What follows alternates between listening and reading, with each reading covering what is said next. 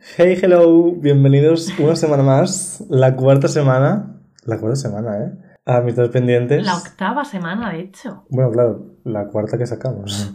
Em, Qué heavy. el mejor podcast que haya creado absolutamente. Eh, Además, como es tan original la idea de, de los podcasts, hay tan poco. Em, este capítulo, supongo que todavía no lo hemos grabado, será más en la línea de lo habitual, esperamos, porque el último fue literalmente vomitar cómo nos, Nueva normalidad. cómo, sí, cómo nos sentíamos. Así que Ya. mm, yo tengo... Que por cierto, ha habido gente que nos ha venido a decir que si habíamos pedido perdón porque había personas que se habían sentido ofendidas, que si alguien se había quejado, que no sé qué. Nada que ver con la realidad. Eh, nadie nos ha dicho nada de que se haya sentido ofendido con el podcast. Si es así, pues mm, no lo sé. Pero hemos pedido perdón por cosas que nosotros creíamos que podíamos hacer mejor, etcétera. No porque se haya venido nadie a quejar. Es que tampoco hace falta que nadie se queje para que tú tengas que disculparte. ¿eh? También se puede disculpar uno em, sin, que, sin que alguien le diga, oye, has hecho esto mal o creo que lo has hecho mal. No nos las vamos a dar aquí de autocríticos, pero es un debate que yo tenía este, ¿eh? el de Sí, ¿por qué sí. tienes que pedir perdón? ¿Por los otros o por ti? Claro, es que si lo haces por los otros, si lo haces obligado un poco, es como, ¿hasta qué punto estás pidiendo perdón? Total, es como cuando los niños piden perdón cuando no tienen ni puta idea de por qué están pidiendo perdón, ¿no? Claro. Joder, otra palabrota y llevamos un minuto de eso. Pero sí. Que, que bueno, que siguiente episodio. La idealización. Eso, ya está. La idealización. Eh, un concepto amplio, en verdad, ¿eh? El tema. El tema. Yo La, espero no ponerme a llorar. la pregunta. ¿Te imaginas que nos ponemos a llorar? Eh, no sé, en verdad poco más. Es que de nuevo odio las intros, tío. Nada, que vamos a hablar de idealizar, de la percepción de la gente, de cómo es nuestra experiencia con esto y Y dentro nos salieron el piano, venga.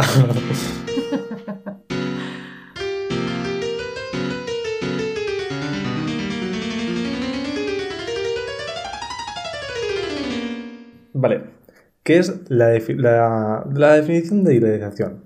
¿No? Según Google, literalmente, según la Real Academia de la Sociedad Española, no, esa no es, ¿cómo es? qué sociedad. La Real Academia Española de la Lengua. Bueno, según, literalmente según Google, nombre femenino, consideración o representación de una persona o cosa como un modelo de perfección ideal que no se corresponde a la realidad. Ah, es que Dios mío. Leo el ejemplo. Lee el ejemplo. Me encanta que pongan ejemplos, tío. La idealización del progreso tecnológico choca con las, las diferencias sociales que este provoca. Tío, Similar o sinónimos. Supervaloración, sobreestimación. ya.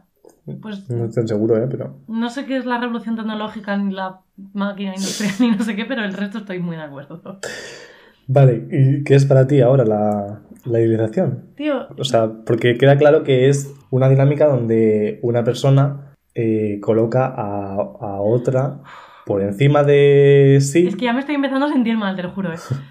por encima de sí y que además es- no es real. La persona no, no tiene esa personalidad, no tiene esos rasgos, te la estás imaginando. Sí, es. Pero ¿cómo vivimos esto nosotros? O una persona, diría, diría de a pie, pero es que no somos personas a pie. a pie de, de Beverly Hills. Creo que. Creo que. O sea, la clave, una de las bases de la idealización es eso de poner a otra persona por encima. Quiero decir, no exactamente por encima de ti, pero sí en algunos aspe- aspectos, alguien a quien admiras, de repente dices, wow, quiero llegar a eso, lo que sea, pero tu percepción de eso es mucho más perfecta de lo que en realidad es. Es ideal, exactamente. Y por eso creo que también pasa una unas cosas donde pasa mucho lo de la idealización es con profesores y así, que los empiezas a admirar un montón, tal, y lo ves como wow, y lo mitificas un montón. Vale, vamos por partes, ¿eh? En plan... No, sí, sí, solo era que para mí tiene mucho que ver que, que la, la idealización empieza en la admiración. Vale, eso, eso es donde quería llegar. Que cómo lo vives tú concretamente. ¿Crees que para ti la, la base es la admiración? Sí, totalmente, totalmente. Y también creo que es como una dinámica que tenemos que decir, no creo que puedas salirte de eso. Dios mío, es que todos mis ejemplos Son confidenciales. Es que la gente se tiene que ver representada.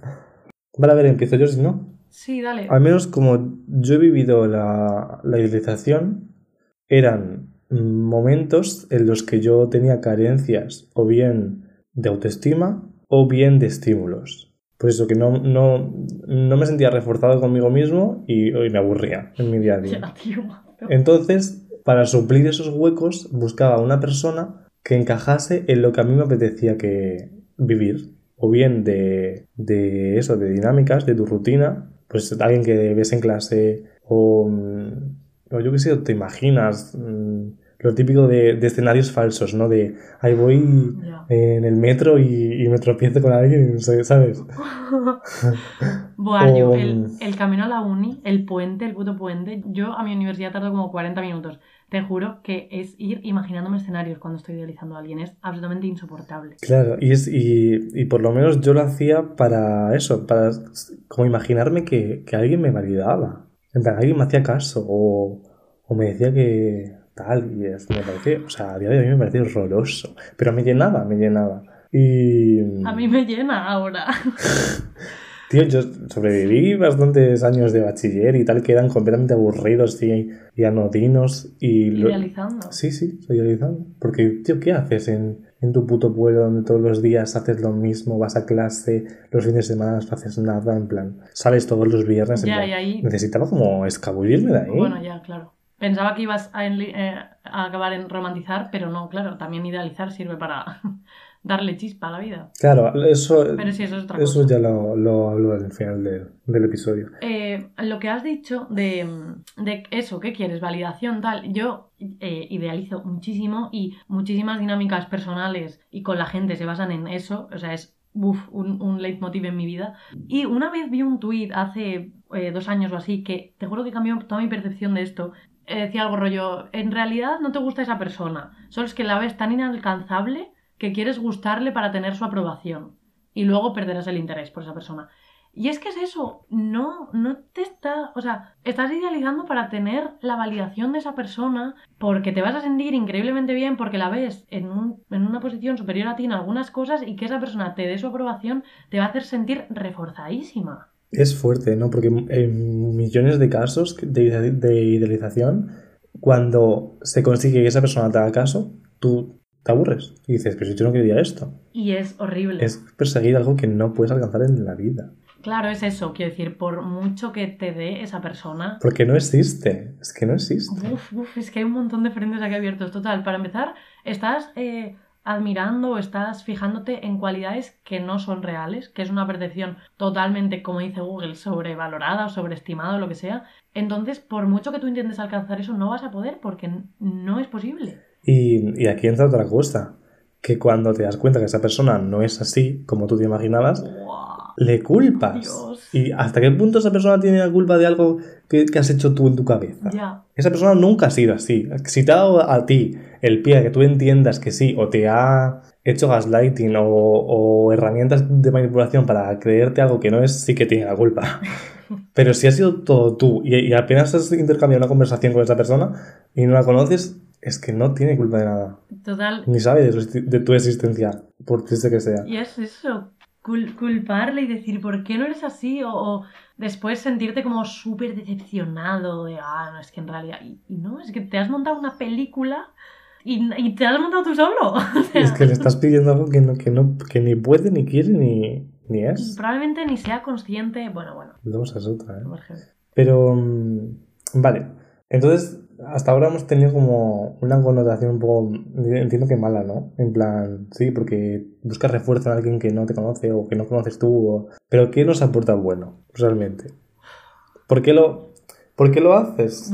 Es que, a ver, yo soy totalmente víctima de esto, me flipa, pero entiendo que es malo, pero esto es sentirme, ahora me voy a sentir súper expuesta, pero vale, sí, por refuerzo, porque es que Sí. ¿Qué me dará a mí más refuerzo? ¿Que este podcast sea un éxito increíble? Bueno, es que eso también es validación externa, no es comparable. Pero sí, porque es, es una manera de sentirte bien, de, de sentir que se valoran cosas que tú dices, ah, esto lo hago bien, pero la gente igual no lo sabe tanto, pero es que si esta persona me lo dice, sí. Y además te aporta, en mi caso concreto, se puede convertir al final en un juego de intentar conseguir la atención de alguien o, o la aprobación o lo que sea. Si lo intentas y lo consigues y lo consigues, te sientes bien porque has conseguido lo que querías. Esto está fatal y es... Vale, pero ahora hablamos de lo que, de lo que está mal. Pero tiene una parte positiva porque lo hacemos por algo. Si nos fuese todo malo, no lo haríamos.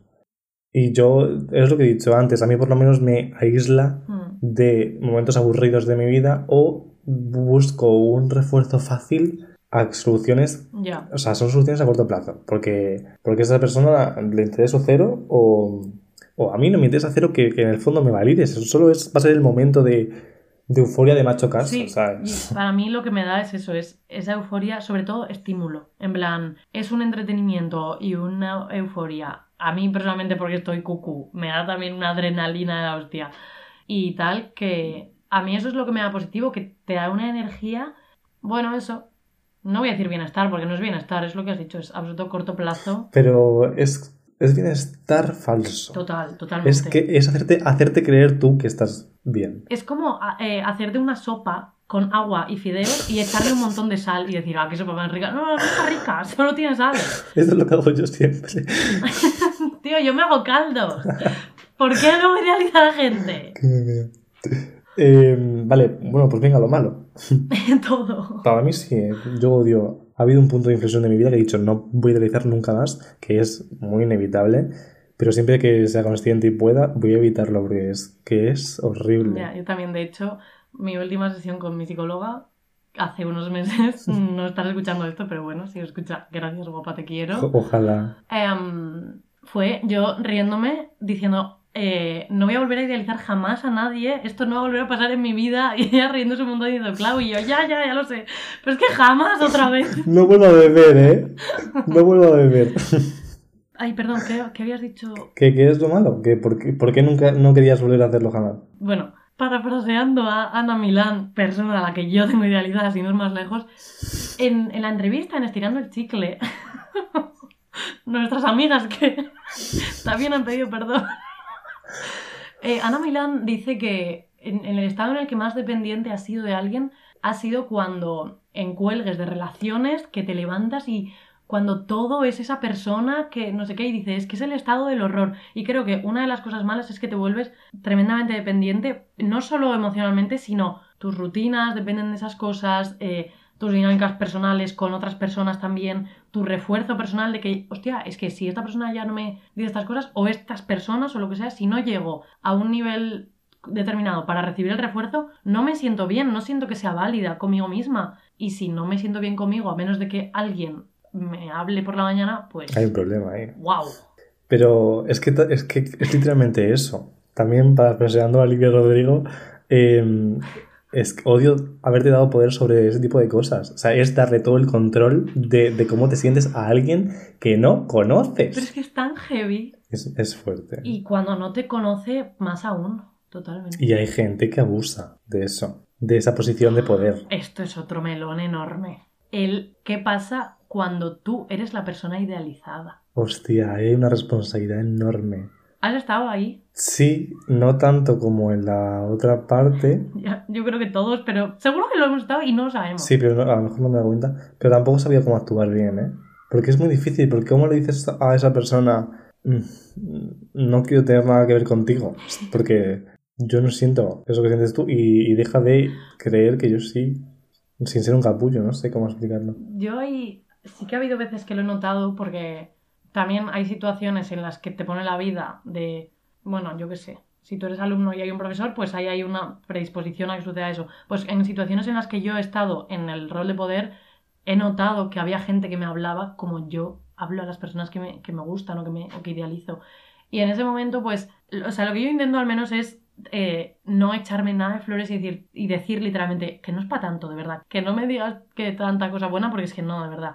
Y también he de decir que a mí, cuando idealizo a alguien, una vez lo conoces y se te pasa ya esa mitificación que has hecho, se te pasa la idealización. Y yo una vez noté que una chavala me estaba idealizando y dije, ah, de locos, voy a hablar con ella para que se le pase. Genial. Uf, y acabó súper mal. Y la otra acabó súper pillada. Eso lo hice súper mal.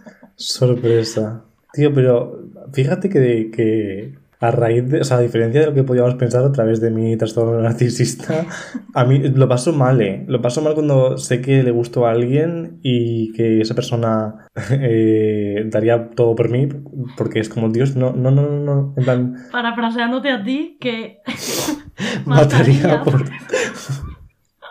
Literalmente, o sea, Sí, pues me parece que, quiero decir, está súper bien. E- Es como lo que hablamos en el episodio anterior de decir que no, que es tu, o sea, es tu responsabilidad aprender a decir que no, pero también es la otra persona saber recibir ese no. Pues es lo mismo. Tú puedes hacer cosas para intentar desidealizar a alguien, pero si hay alguien que te está idealizando a ti, joder, preocúpate un poco porque, a mí lo que mejor o lo que creo que más podría ayudar en esa situación sería, si tenéis confianza eh, o relación, pararte con esa persona y decirle, mira, he visto este tipo de cosas, creo que te gusto, Mm, yo no siento lo mismo, ¿qué necesitas? Espacio, que hablemos, ¿sabes? Total. A mí esto que me hubiese gustado que, que hiciesen, que me parasen los pies, ¿sabes? Porque hay veces que es que ni, ni te das cuenta y acabas eh, meses y meses y dices, Dios, ¿dónde hemos llegado? Que estoy, eh, lo que has dicho antes, esperando el mensaje de esta persona que en el fondo no conozco. Es que de verdad siento repetir tanto lo de no te conozco, pero es que, Es, es que se basa en eso. es que cuidado. Total, ¿y te ha pasado alguna vez que has llegado a un punto de ya desidealizar a otra persona y pensar, tío, ¿cómo no me has parado los pies?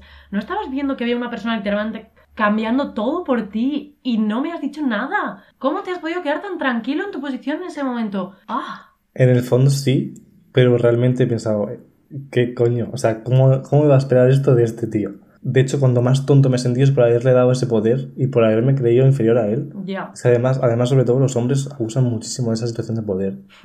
Cuando hablé con le eché la bronca y le dije, tía, ¿cómo no me has dicho nada de todo esto? Eh, pero sí, hombre, al ser hombres entiendo que abusen mazo más. Claro, si son tus amigos o tal, pues entiendo que sí que es como, tío, eh, lo estabas viendo y no, no has tenido las santas narices de pararme y, y hablar esto. Es que, ay, es que me, yo todavía costa- que me costaba muchísimo expresarme y hablar las cosas, pero es que a- ahora lo veo como, por favor, es tan sencillo hablar y resolver los asuntos que evitarlos es, es mucho peor. Y que realmente sí que entiendo que suena súper abrupto lo de decir, oye, he notado así como que eh, tienes un poco de interés en mí o he notado que, que no sé cómo lo has dicho antes, pero Sí, bueno, decirle a alguien, oye, he notado cosas que necesitas, si quieres dejamos de hablar, si quieres tener una conversación la tenemos, tal, que suena súper explícito, pero, buah, es que vale mazo la pena, yo creo. sí, y, y Aunque sea incómodo al principio. incómodo y que a lo mejor quedas un poco de chulo, porque a lo mejor esa persona no ha hecho nada y tú te piensas que, que le gustas, pero bueno, que, que no pasa nada por hablarlo y por preguntar antes y contextualizar, porque obviamente es más difícil que esa persona se abra a ti. Ya, claro. Y que también, eh, lo puedes decir también sin parecer tan chulo, ¿eh? Sí, desde luego. Decir creo que te gustó, pues eh, probablemente no sean las palabras adecuadas. Que venga Arturo Pérez Reverte a escribirnos el mensaje, pero hay maneras, y lo hemos hecho tú y yo, de maneras que hemos acabado hablando con gente de esto, y que hay maneras súper sutiles de hablar. Con la pava esta que yo acabé, que acabó pillada de mí, yo hablé con ella, Arju, lees esa conversación y flipas. Fue de una manera súper sutil y quedó todo clarísimo, y, y en ningún momento hubo nada tremendamente explícito ni tenso, o sea, que hay posibilidad. Total. Eh, vale, ¿dónde se dan estos, ese tipo de dinámicas que no hemos dicho? Que antes te cortaba lo de los profesores. Mm, Se suele dar por hecho que es en las relaciones románticas y creo que es donde más se da, donde es como más sencillo. También ahora explico por qué creo que es, pero, pero vamos a saltar a los otros que creo que es más rápido. Creo que se dan, o sea, es súper fácil que se den en situaciones en las que hay algún rol de poder, no de un jefe o algo así también, también, sino ¿eh? de profesor-alumno, monitor de campamento, acampado, eh, y todas las cosas así, Sí. que hay un poco de cercanía, pero también hay algo de autoridad. Creo que es, buah, idealización en potencia muchísimo. Ya, porque se dan todas las características. Por eso hay tantísimo problema en que un profesor se enrolle con una alumna. Sí. O al revés, porque es que estás en una situación de poder súper heavy. Bueno, esto es otro melón enorme, pero te estás aprovechando. Y a lo mejor porque es menor de edad y, le sacas 40 años, ¿no? Pero, Sí, puede ser también por eso. pero sí, sí, sí. Que, que todo- eh, además también por eso mismo, bueno, por eso a lo mejor no, pero tiene mucho que ver lo de que dice la gente, no, es que el amor no tiene, no, no conoce de edades. Da igual que si esa persona es mayor, si las dos personas son mayores de edad y una tiene 20 y el otro eh, 37, ¿qué más da si son mayores de edad? No, es que ahí está habiendo una dinámica de poder, unos daddy issues, un... Un que cuidado, que no estáis a la, a la par de desarrollo cognitivo, ¿eh? Ya, total, total. Y que cuando decimos eh, roles de poder, dinámicas de no sé qué, suena a que el amo y el esclavo, pero no, que también hay dinámicas de poder con mis amigos. Total. Y en todas las relaciones, porque a veces sucede y, y es normal. Y esto La es, cosa es no aprovecharse. aquí es otro ejemplo donde se suele dar muchísimo la, la idealización, ¿no? Que tú quieres caerle bien a un grupo de gente para ser su amigo y, tienes- y tienes que hacerte súper... En plan, no, es que tengo que salir de fiesta, o tengo que ligar, o tengo que... Tengo que ser al igual que ellos porque necesito caerles bien. Pero vamos a ver, estas personas, ¿quién cojones son? ¿Por qué tienes que caerles bien? Qué heavy es cierto. ¿Por qué no puedes ser tú mismo? Y si les caes bien, bien, y si no, a otras personas. Si tú tienes que esforzarte y cambiar y, y en- y encajar por caerle bien a alguien, de verdad que no merece la pena. Ya, que ahí está todo el- toda la cosa de cuando cambias para acercarte a esas personas y de repente estás allí y, y que, y es que no me lo estoy parando bien porque es que no me hace ni puta gracia lo que estáis diciendo. Porque no soy yo. Ya te digo. Y en el fondo, tío, si luego son gilipollas y obviamente te caen mal. Y luego también en las relaciones románticas Sí. hay un montón. Eh, aquí es que hay mucho donde cortar. Porque creo que parte es mucha culpa de, de la historia romántica, de lo que se nos vende, del cine, de, de a lo que se aspira, ¿no? Que es que encuentres a, a otra persona que te complete, viváis eh, una vida súper romántica Hmm. y, y paseéis por Nueva York en Navidad, ¿sabes? Entonces, si tú tienes ese estándar completamente falso, porque a día de hoy, seamos sinceros, ¿quién coño se conoce en una cafetería o en el parque o O a quién le piden casarse con esa persona en Disneyland Paris.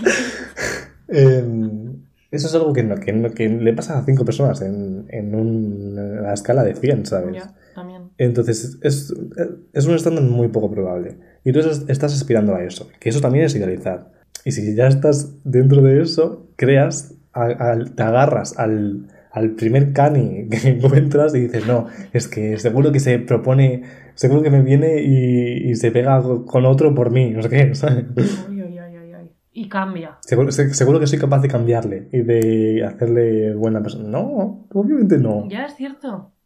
No había pensado así. No busques ese ideal en, en otra persona porque lo primero es falso y lo segundo no te lo va a aportar. Ya, pero, quiero decir, también creo que en todas las relaciones y más en las románticas, no sé muy bien, no estoy muy segura de decir esto, pero muchas veces hay puntito de admiración. Y creo que en las románticas esa idealidad, o sea, esa admiración pasa un poco al otro extremo de, bueno, y que eso juntado a toda la estructura que tenemos de cómo quiero que sea mi vida, de que quiero pasear por Nueva York y quiero que me pidan casarme en Disneyland París, pues normal que no llegues y que te frustres. O sea, sí, en las relaciones románticas se da más y creo que hay un montón de problemas de pareja que son de eso, de que tú estás esperando cosas que no van a llegar porque la otra persona no es así. Creo que hay, que hay un mayor estándar creado alrededor de Y eso. que no se trata de poner tu filtro bajo y ya está, sino de estar con alguien a quien conozcas Tampoco, ni de y broma. que eso, de nuevo, tú lo haces genial, de que primero conoces a la gente y luego decides vincularte con ellos. Yo soy totalmente lo contrario, yo me vinculo con una persona que no existe y luego ya veo lo que pasa cuatro meses después. Me parece muchísimo más inteligente lo tuyo y muchísimo más honesto. Wow, que también te ha costado tu trabajo, obviamente, ¿eh? Que además eso lo hemos vivido Ya, ya. algo cerca. Pero que es posible también rebajar el nivel de idealización en la pareja o en las relaciones románticas. Es que me parece, o sea, igual que tú mm, no vas a alguien por la calle y dices, ay, ¿quieres ser mi amigo? Venga, vamos a ser mejores amigos. Y, y me vas a contar todos tus problemas y yo voy a estar ahí para escucharte y vamos a hacer mil planes. Pues ¿cómo vas a hacer eso con una pareja? Pues digo yo que tendrás que conoceros poco a poco, ver si conectáis, que a lo mejor no. Eh, si conectáis, seguir conociéndoos poco a poco, que no hay ninguna prisa. Y ya, a lo mejor dentro de unos meses, cuando consideres que sí que le conoces, empieza a salir. De nuevo, esto es solo mi opinión. Ya. Pero es que luego nos vemos en compromisos y dices, es que esta persona no me importa absolutamente nada. Qué heavy. Yo no quiero garrear con... Ya, con es que ella. conforme lo dices, a mí me, me, me sale mi interior y yo pienso, ya, pero es que con lo que mola eh, el juego del principio, no sé qué, y no, no mola, te destroza la autoestima, es horrible, pero, tío, yo hay veces cuando estoy tranquila, de hecho ahora que estoy en un momento tranquilito de mi vida, de a nivel relaciones, pienso, tío, me falta un poco de picante en mi vida. Y ahora, esto lo hablé contigo hace dos días, de voy a buscar estímulos en otras cosas que no sea esto porque no quiero volverme crazy ahora. Pero... Efectivamente. O sea, obviamente la teoría sabemos que está mal o que no nos, o que nos hace daño, pero hay veces que lo seguimos haciendo o hay partes de ese proceso que sí que nos gustan, como es el tontear con una persona que no conoces de nada o, o eso que sea extraño, o sea, que es un extraño y te provoca una adrenalina, ¿no? Supongo, es que yo hace mucho que no tal, pero... ¿Hace mucho que no qué? que no me relaciono con un ser humano. Eh, no, pero, pero obviamente hay partes que, que, nos aportan como algo diferente a nuestra rutina que está relacionado con lo que he dicho al principio de salir de ella, ¿no? O que te provoque, te provoque un estímulo. Sí. Pero creo que eso te lo puede aportar otras cosas, sin que tú pierdas el control y tengas mucha cabeza. Yo, por lo menos, he aprendido, a mí esto es lo que me sirve a mí, obviamente, que eh, si es verdad que, por ejemplo, mi día puede ser súper aburrido, pues voy a intentar que no lo sea y voy a mm, romantizar el ir a clase, dándome un paseo, escuchando música, pedirme un café, eh, ir al, al parque, a leer, yo qué sé, ¿sabes? Voy a intentar que mi día no sea aburrido para no tener que buscar un estímulo en otra persona. Voy a provocar yo ese estímulo. Mm. Y me parece que ahí te das esa sensación de, de algo diferente sin perder el control. Sí, y además ahí haces algo que es súper guay, que es que te sientes bien por cosas que estás haciendo tú, rollo ay, voy al parque y leo esto, o me veo esta serie en mi casa, tal, son cosas que me apetece hacer, que hago yo, o me estudio este tema, lo que sea.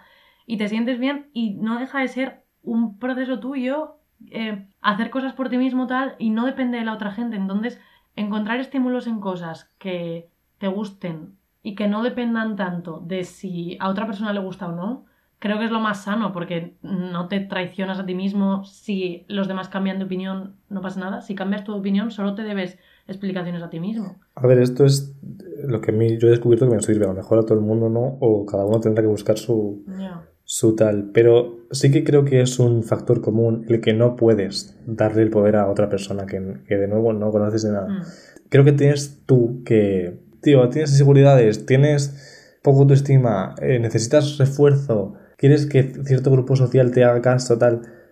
¿Por qué? Realmente, ¿por qué? Intenta tú ser quien se lo dice a sí mismo y decir, pero vamos a ver, si soy una persona chulísima y yo qué sé, en plan, soy una, chi- una tía chulísima, en plan, ¿por qué necesito que alguien me haga caso? ¿Por qué necesito que este guarro que lleva tres meses sin lavarse, que va con un chándal de Adidas que huele a cerrado, me haga caso? Vamos a ver. Esta persona que su serie favorita es Stranger Things. Ya, todo esto también siendo conscientes de que independientes solo son mis dos pendientes. Obviamente necesitamos parte de los demás para sentirnos bien y todo, pero que mi autoestima y, y mi, todo mi día a día no dependa de ti. Claro.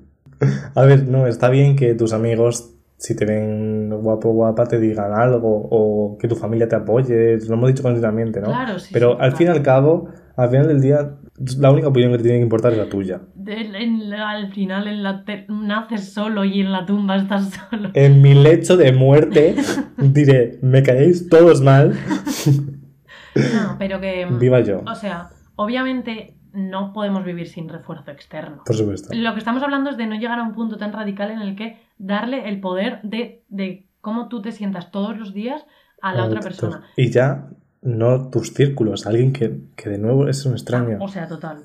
Y ahí también que lo- algo que yo utilizo, que a mí me sirve para no llegar a extremos en los que acabo perdiendo mi, mi individualidad y mi, y mi esencia, es pensar en por qué cosas yo me siento bien. Me siento bien eh, si esta persona me hace caso, sí, pero me siento bien también por otras cosas. Pues también darte a ti misma la validez que tienes y trabajar en ti al margen de las otras personas, en cosas que quieras hacer, que se te den bien o que quieras sacar adelante, como hacer un podcast, como estudiar no sé qué, empezar a verte unas, o sea, bueno, verte una serie igual no, pero cosas que a ti te hagan sentir bien Que sí, eh, hay cosas y que te hagan sentir válida. Efectivamente. Yo no solo soy válida si esa persona cualquiera me hace caso, sino también si llego al examen y saco un 5. Claro, pero no, No soy solo válida sin el examen, también si, si consigo llamar a mis padres todas las semanas para hablar con ellos, en plan, lo que cada uno considere que es cómo quieres ser en la vida y ya está. En eso es en lo que hay que trabajar, no en intentar que las otras personas nos aprueben.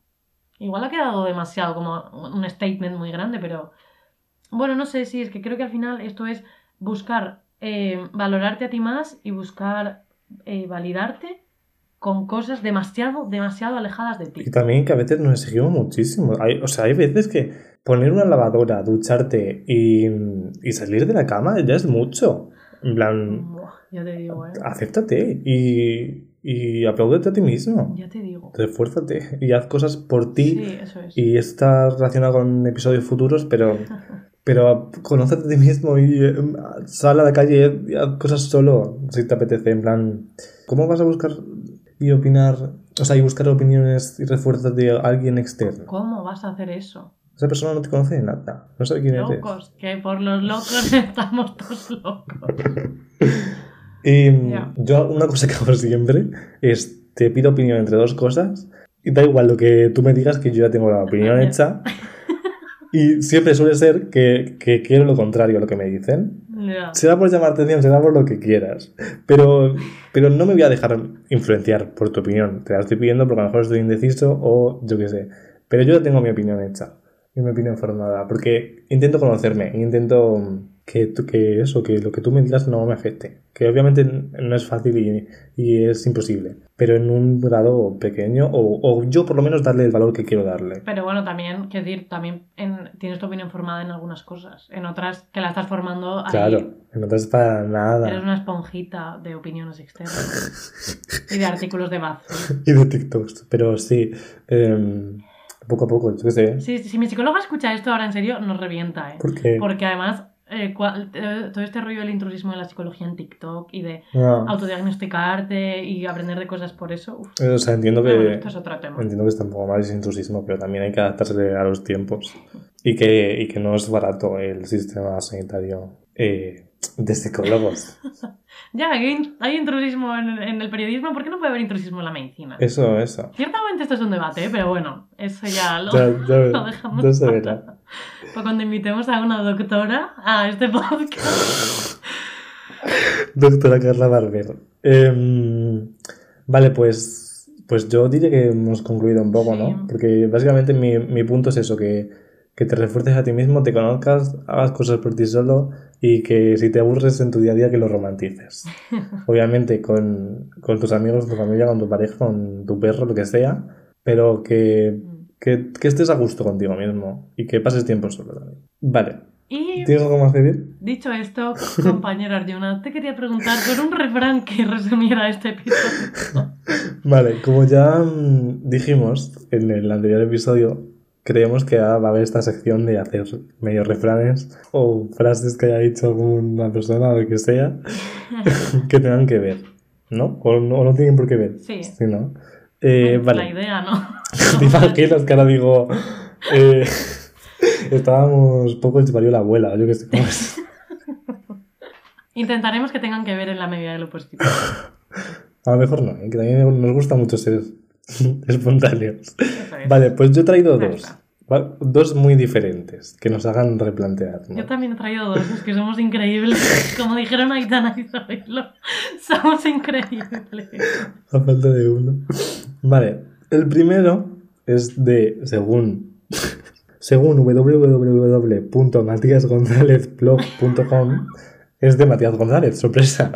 Em, y es así, en una letra feísima. Idealizar es el primer paso hacia la desilusión. A ver, Matías, tampoco- razón. Tampoco nos has descubierto aquí la pólvora, pero... Matías iba a clase de filosofía con la persona del primer episodio. con Ramón. Pero, pero a ver, sí, no, en plan, obviamente, eh, idealizar supone que, que te vas a caer y a decepcionar en algún punto, sobre todo si es a alguien. Pero es, es eso, si, si lo haces a, a algo, tío, ¿qué, qué vas a ir por la vida sin tener metas o, o ambición? Porque también es aburridísimo. A mí me, me frustra un montón que la gente no tenga ningún tipo de ambición. Claro, claro. Pues hombre, que yo quiero. No voy a sacar una carrera de cuatro años por pensar que voy a ir al paro. Total, total. El equilibrio está en el punto medio. Decimos segunda. Vale, eh, ¿quieres leer uno tuyo o yo primero o cómo hacemos? Vale, yo el, el primero que tengo es, pues parecido a lo que ha dicho Matías, un refrán del refrán español que dice, de lo que no veas, ni la mitad te creas. Porque creo que pa- todo esto se basa en todo lo que no vemos de la otra persona. Nos inventamos y nos inventamos ideales perfectos y cosas tochas. Entonces, cuidado ahí. Fíjate, pues esto me gusta, ¿eh? El otro que tenía es no sobre todo lo que reluce, pero he dicho no. Bueno, bueno, aquí ya patinamos. vale, y el mío, el último, es de Alfred Tennyson, que era un poeta inglés, un dramaturgo inglés, eh, diría por la fecha del posromanticismo. ¿Qué? bueno. O sea, wow. Seguramente la persona más misógina del mundo, pero, pero así dice, ¿eh? El Alfredo. La felicidad no consiste en realizar nuestros ideales, sino en idealizar lo que realizamos. Bueno, yo no sé qué, Bueno, es qué acabo de leer. disociado completamente. No, pero es justamente lo que has dicho tú, rollo. Idealiza lo que realizas, en plan, idealiza lo que haces, vete al parque y genera estímulos en tu día a día para no aburrirte. No idealices a gente random de por ahí. Efectivamente. Tiene cara de buena. Bueno, de, de abuelo, sí. Un poco de abuelo homófobo, pero. Del postromanticismo. A ver, es que los románticos, pues a ver. Y ya está. Bueno, y... Y bueno, adiós. y bueno, adiós. Dicho esto, dicho esto, os recordamos que nos podéis escuchar en Spotify, en Evox, en Apple Podcast y en YouTube, que sacamos episodio cada dos sábados a las 12 de la mañana. Y también nos podéis seguir en las redes sociales, ahora sí, TikTok, Instagram, Twitter y bueno, YouTube no sé si cuenta. Y también tenemos una página web. Es verdad. Si os apetece pasaros por ahí. Muy chula. Nos la ha hecho un reconocido y prestigioso programador web, Arjuna, Elon Musk. para un trabajo de clase. Acabado, ¿no? Vale, pues adiós.